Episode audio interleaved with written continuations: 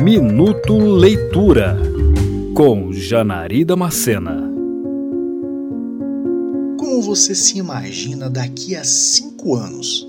Essa é a premissa com a qual a autora Rebecca Serrell inicia sua mais recente obra, que tem o mesmo nome da pergunta.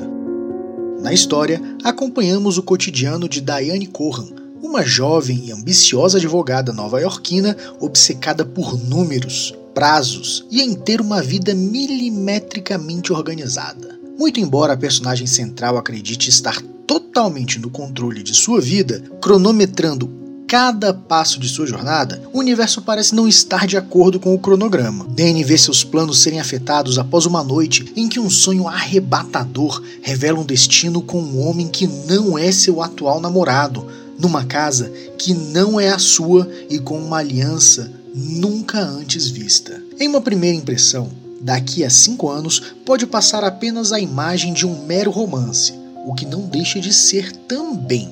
Mas o texto aborda questões como amizade, o papel da família na vida das pessoas, sonhos a serem alcançados, sobre o tempo e sua passagem e de como a impermanência da vida age sobre o destino.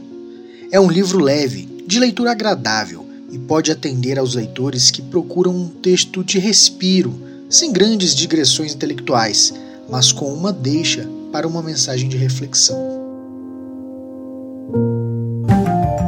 Você ouviu Minuto Leitura.